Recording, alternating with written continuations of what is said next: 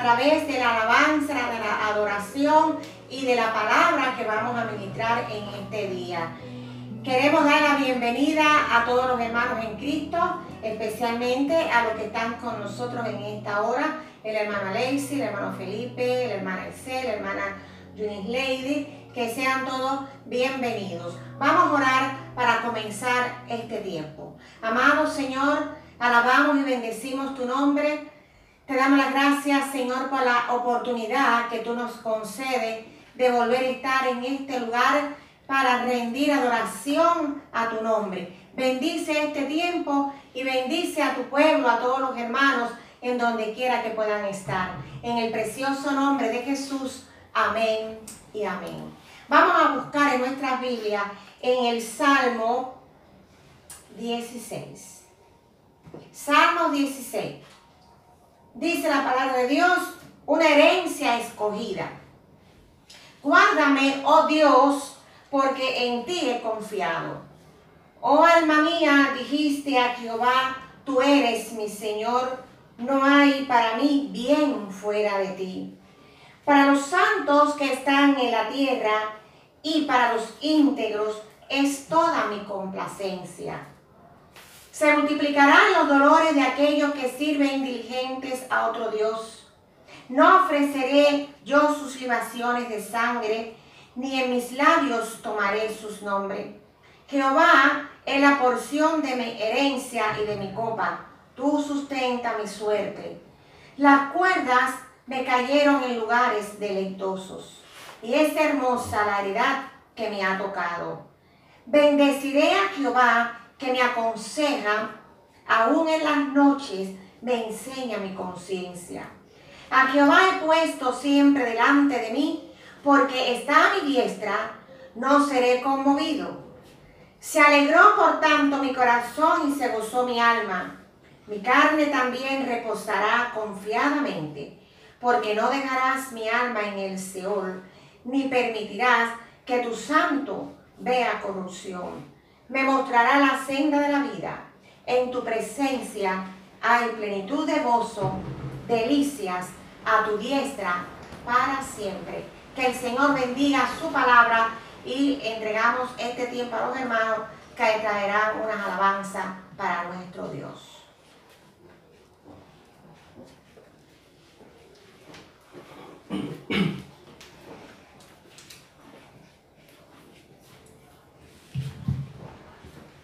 Aleluya. Bendito sea el Señor Dios y Padre nuestro, ¿verdad? Qué dulce es estar en tu presencia, Señor, contemplando la hermosura de tu santidad y reconociendo que solo tú eres Señor, todopoderoso y el gran yo soy. Aleluya.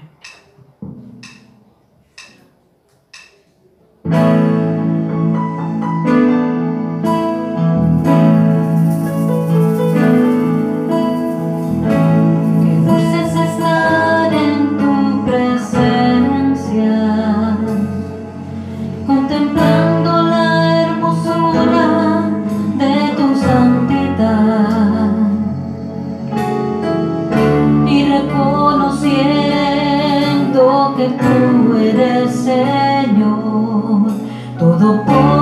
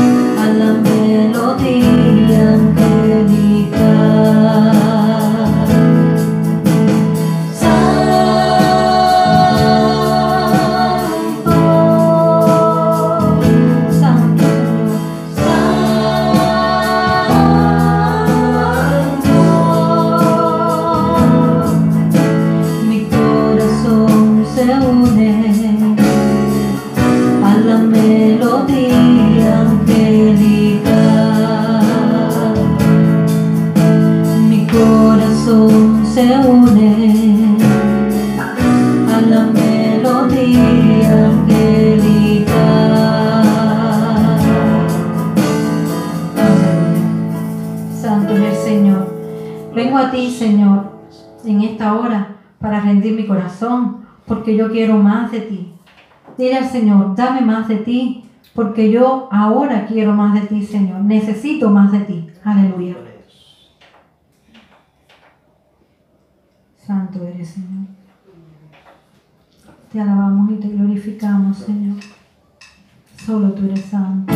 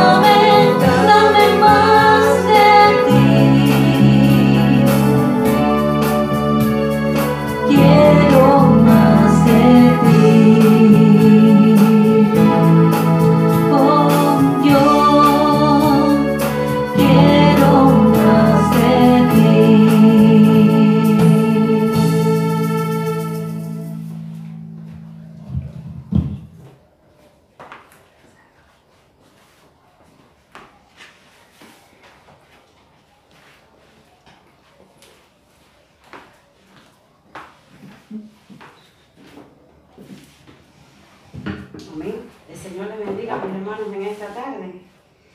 Quisiera compartir con ustedes la palabra de Dios que primero habló mi vida y luego queremos compartir con ustedes lo que Dios me habló. Y les voy a invitar a que busquen en sus Biblias el Salmo 62. Ténganlo ahí a la mano y vamos a tenerlo para poderlo utilizar. Queridos hermanos y amigos, El hombre se ha acostumbrado cada día más que tiene muchos recursos. Cada vez que tenemos una situación de salud o de otra índole, ya estamos acostumbrados a tener la solución a la mano. Si viene una infección a nuestro cuerpo, buscamos un antibiótico, ¿verdad? Si hay una patología definida, teniendo ya los, los resultados de los análisis, sabemos cuáles son los medicamentos apropiados y resolvemos el problema de salud.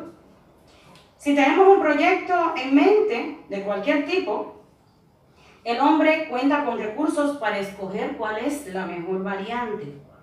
Tiene métodos para determinar los mejores resultados y, según los estudios, define cuál es la mejor para que el resultado sea al final el idóneo. En eso ponemos toda nuestra confianza, damos paso a nuestros proyectos, los ejecutamos y esperamos el resultado maravilloso, según nuestra capacidad humana. Confiamos en el hombre y su capacidad, constantemente estamos escuchando, ¿verdad? Siempre estamos así. Y nos hemos acostumbrado tanto que las cosas aparentemente no salgan bien, que seguimos confiando cada día más en los hombres y en nuestra capacidad. No una vez, sino muchas veces en la vida queremos poner nuestra confianza en personas también. Y a pesar de que cuando comienza una relación tenemos mucha seguridad del éxito, creyendo que estas personas cubran la necesidad que tenemos, esperando que todo sea perfecto. Y eso nos hace creer que estas relaciones o proyectos van a ser duraderas, duraderas y exitosas. Sin embargo, la realidad nos demuestra que puede convertirse a la larga en un total fracaso. Nos sorprende la traición, la mentira. O en el peor de los casos, no conocemos ni la causa por la que nos traicionan o por la que fracasamos. ¿Por qué falló? Nos lo preguntamos, ¿verdad? Somos seres creados por Dios a su semejanza. Y una de las características que tenemos es la necesidad de relacionarnos de confiar. Todos necesitamos relacionarnos. La persona que no reconozca esto no es persona, porque somos seres interpersonales. Queremos confiar, necesitamos tener en quién confiar. El anhelo de la seguridad es normal en los seres humanos. La tenemos tú, la, tiene, la tienes tú, la tenemos todos. Entonces, los hombres deciden relacionarse con cualquier cosa menos con Dios. Quieren lograr éxitos alejados de Dios. Pero nosotros y todos sabemos que eso es un error. Porque por mucho material que logremos, no podemos lograr el éxito, el espiritual. Porque estamos alejados de Dios. Es ahí donde entra la necesidad que tenemos de Él. Dios no nos quitó la capacidad de estar seguros y confiados. No, Dios nos demanda que estemos seguros en su seguridad. Para dirigir nuestros pasos, para encaminar nuestras acciones, nos da las soluciones seguras y por supuesto, como bien necesitamos y queremos, que sean duraderas. A ninguno nos gustan las cosas parciales ni temporales. En el Salmo 62 hay un hombre que se encuentra en un contexto en el que no tiene a nadie en, un total, en una total soledad, pero con un compromiso, cuando lo vayamos a ver. David, el salmista, estaba lleno de enemigos. Y cuando vemos todo lo que dice, realmente está hablando el Mesías. Vamos a leer el Salmo 62 conmigo. Amén. En Dios solamente está acallada mi alma. De Él viene mi salvación. Él solamente es mi roca y mi salvación, es mi refugio. No resbalaré mucho. ¿Hasta cuándo maquinaréis contra un hombre, tratando todos vosotros de aplastarle como pared desplomada y como cerca derribada? Solamente consultan para arrojarle de su grandeza. Aman la mentira. Con su boca bendicen, pero maldicen en su corazón. Alma mía, en Dios solamente reposo, porque de Él es mi esperanza. Él solamente es mi roca y mi salvación. Es mi refugio, no resbalaré. En Dios está mi salvación y mi gloria. En Dios está mi roca fuerte y mi refugio.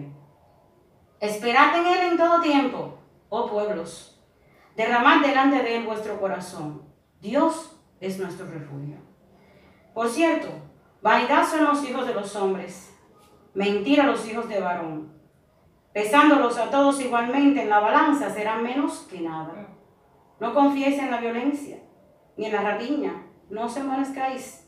Si se aumenta la riqueza, no pongáis el corazón en ellas. Una vez habló Dios, dos veces he oído esto, que de Dios es el poder. Y tuya, oh Señor, es la misericordia, porque tú pagas a cada uno conforme a su obra. Vamos a orar.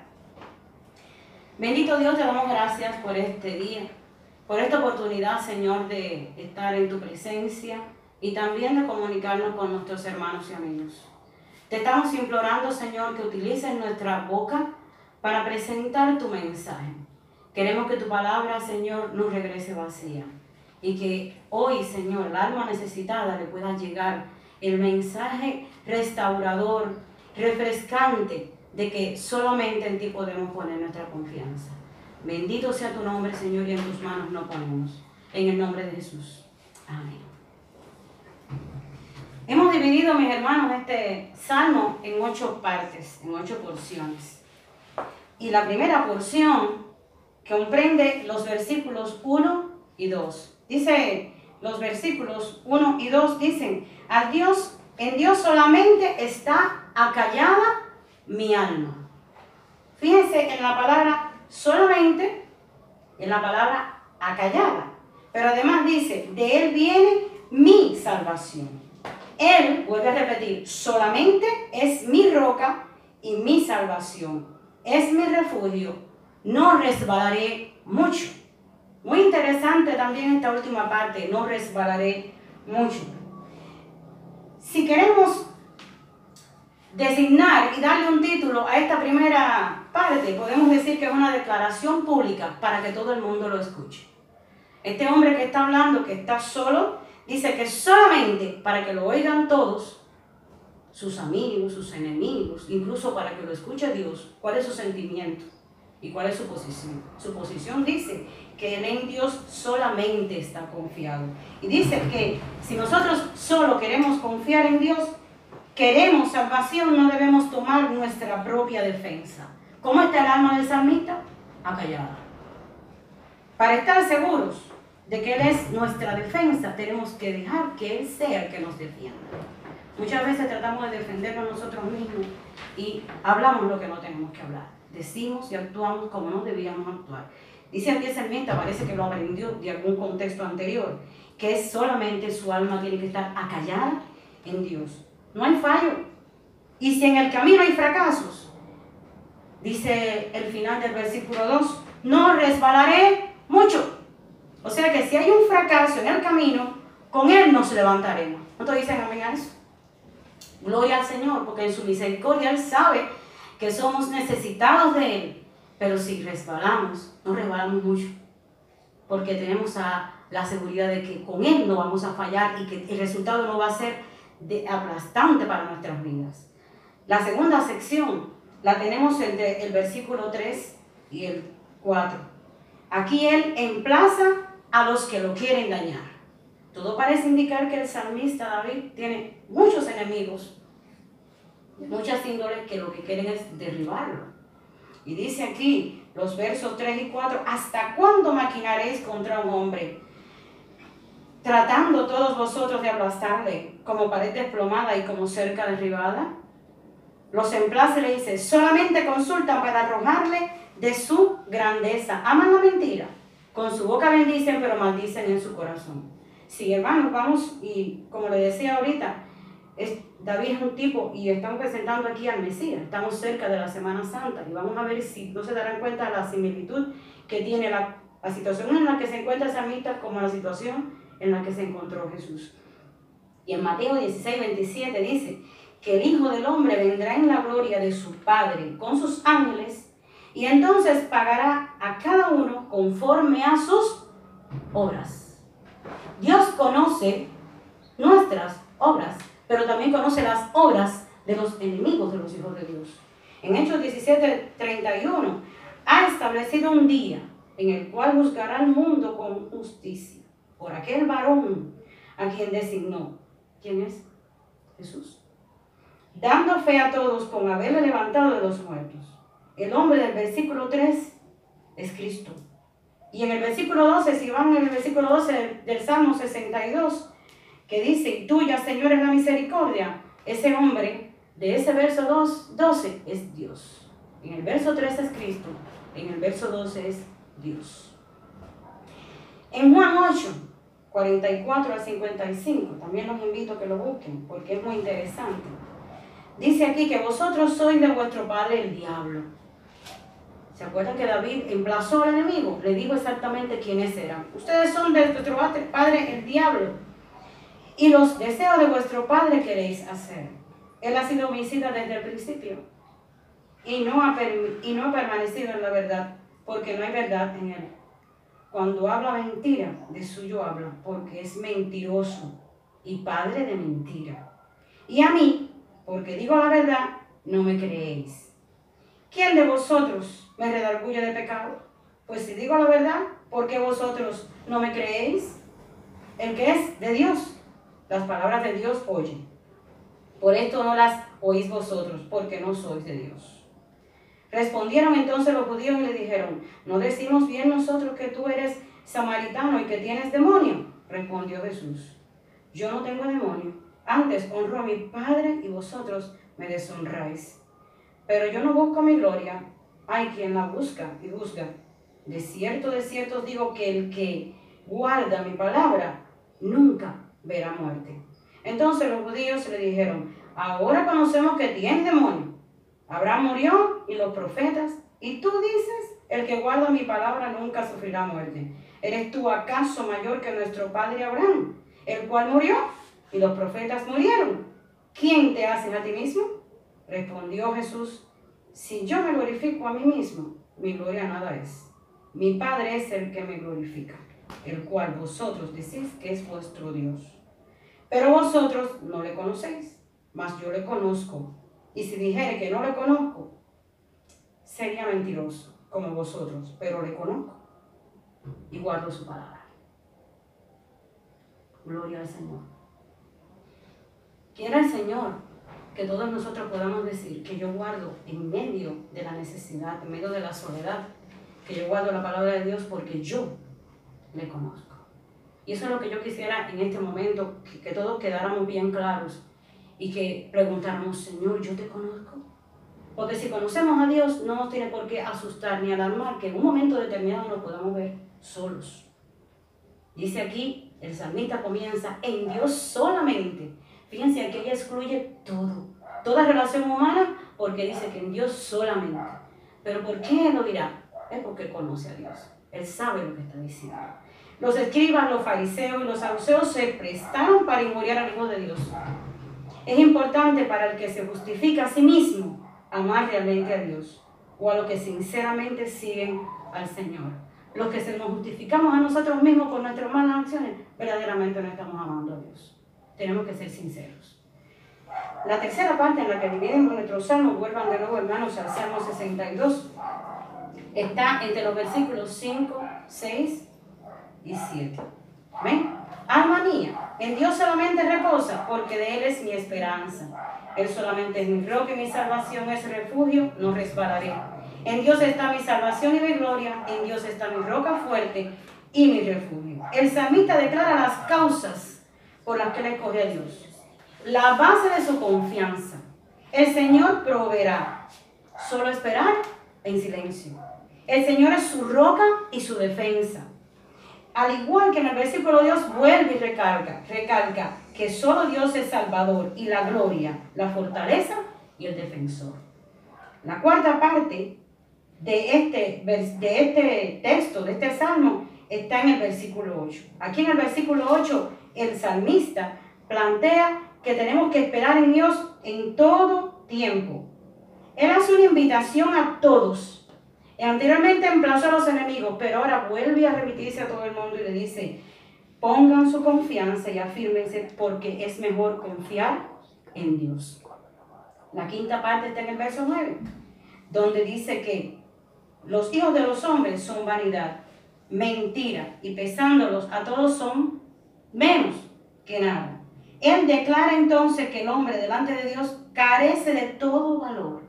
Tú y yo, mis hermanos, delante de Dios carecemos de todo valor. Y esta declaración es una declaración de humildad para el salmista, pero es una declaración de emplazamiento para el infiel.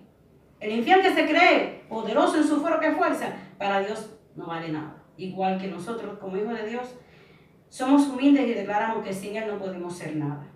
La sexta parte es el versículo 10, donde aquí el salmista aconseja a ser humildes. Dice, no confiéis en la violencia. Es un consejo que está dando. Confiando solamente en Dios. No importa lo que el hombre pueda hacer. Si el hombre es rico, es poderoso, es fuerte. Eso no es aconsejable para poner nuestra confianza. La vida, el tiempo y todo lo demás, la historia lo ha demostrado. Que solamente en Dios podemos tomar nuestra confianza. Y eso también debe ser el consejo que nosotros como cristianos le demos a todos. La séptima y penúltima, parte está en el versículo 11. Aquí él prácticamente habla a Dios. Miren cómo dice, una vez habló Dios, dos veces he oído esto. Dos veces he oído esto. Aquí habló Dios. ¿Y qué dijo Dios? Mío es el poder. Bendito el nombre de Jesús. Por eso solamente confía en Jehová, porque Dios dijo, Mío es el poder. ¿Qué dice Zacarías 4:6? No con ejército ni con fuerza, sino con mi espíritu. ¿Quién dijo eso? Jehová de los ejércitos. De los ejércitos. Y la octava parte y última es el versículo 8, donde aquí sí habla Dios. Aquí sí habla Dios y en esta parte no miramos frente a Dios, perdón, no habla Dios, le hablamos a Dios.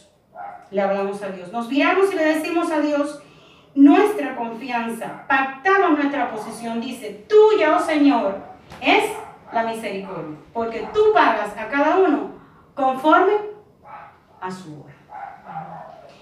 Él nos bendice según nuestra obra. Él no nos juzga según nuestro fracaso pasado, porque está lleno de misericordia. A diferencia de Satanás y los hijos de pecado. Hermanos, en esta tarde y en este día yo los invito a que nos entreguemos pacientemente a la providencia de Dios. La base de ello es lo que Él ha hecho por nosotros. Todos tenemos una historia con Dios. Los hijos de Dios tenemos una historia con Dios. Y en ello nos podemos basar para confiar en Él. El alcance basado en su poder da como resultado su cuidado para nuestras vidas. Él es nuestra roca y nuestra salvación.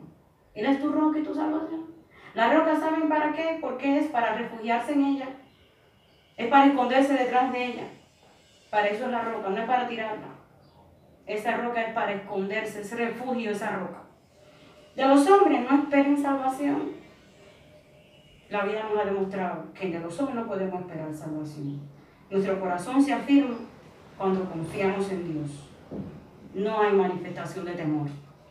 Si Dios salva nuestra alma, todo lo demás se puede dejar en sus manos. La meditación y la oración son medios bendecidos para fortalecer la fe y la esperanza. Que el Señor les bendiga, hermanos. Y yo le doy gracias a Dios porque en Dios podemos solamente poner nuestra confianza. Si alguno de los que está escuchando esta palabra se siente solo, todo lo que pensaba y en lo que tenía puesto su confianza o de donde haya venido la traición, la mentira, el fracaso, acuérdense lo que dijo el salmista, en Dios solamente está mi esperanza. Y yo quiero poner en las manos de Dios y hacer una oración, invitándolos a que usted incline su rostro, no mire la ofensa, no mire la palabra maldita, no mire eh, la traición, nos van a estar traicionando. No mire lo que usted esperaba que viniera y no llegó. No, no mire eso. Mire, hermano, el salmista David, el Mesías, el Hijo de Dios, el Hijo de Dios, que es el ejemplo que tenemos aquí en este salmo, se vio solo, pero no le falló a Dios, porque solamente su roca y su salvación estuvo en Dios. ¿Y los resultados cuáles fueron? Gloriosos. Y Dios, su palabra, su palabra no regresa vacía. El resultado para tu confianza y mi confianza, para tu fidelidad y mi fidelidad, va a ser glorioso. Vamos a orar. Bendito Dios, te doy gracias en estos momentos porque tú eres nuestro Salvador, nuestro cuidador, nuestra roca, nuestro refugio, Señor. Gracias, Señor, por esta palabra fortalecedora para nuestras vidas. Muchos hermanos en este momento están solitos en sus casas, incluso solos en un hospital. Pueden estar solos, rodeados de mucha gente que no lo comprende y le traiciona. Pero Señor, tú eres nuestro refugio, nuestra roca. Sé tú nuestra roca y permite que cada uno de nosotros podamos estar confiados de que lo que tenemos que tener es bien claro quién eres tú para nosotros y estar comprometidos solamente con Cristo, solamente en Dios, solamente. Y solamente dice que está planteando con esta palabra de que no hay otro refugio y no hay otra roca. Que nuestros hermanos y tus hijos, Señor, a lo largo de todo el mundo puedan poner su confianza y si hay alguien fallando que la puedan tener, Señor, recobrar solamente en ti. Te damos gracias, Señor, por tu amor y te damos gracias por tu palabra. En el nombre de Jesús. Amén.